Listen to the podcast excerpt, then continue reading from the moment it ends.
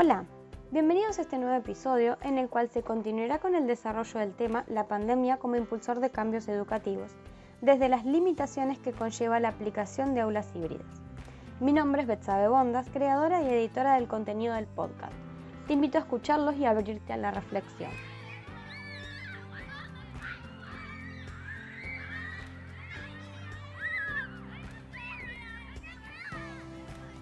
Como una de las principales limitaciones de la educación híbrida, se mencionan las diferencias en el nivel de acceso a los recursos digitales, las cuales marcaron significativamente los cambios hacia su aplicación.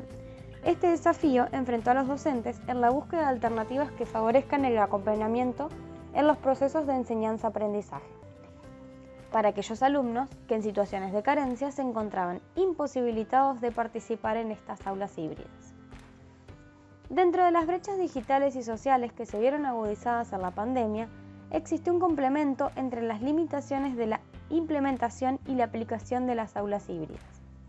En el proceso de enseñanza-aprendizaje comenzaron a coexistir estas problemáticas ya existentes con la notable desigualdad económica y social de los educandos.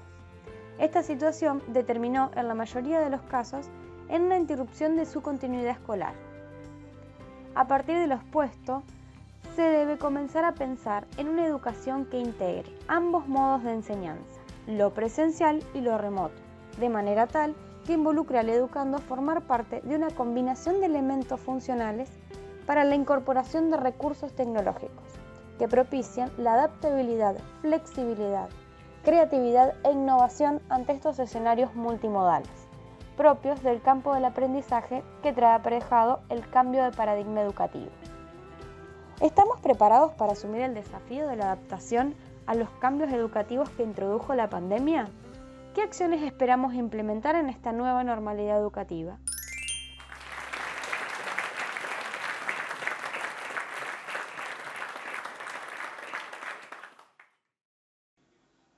Con el planteo de estos interrogantes hemos llegado al final de esta serie de episodios que pretenden impulsarlos hacia una reflexión.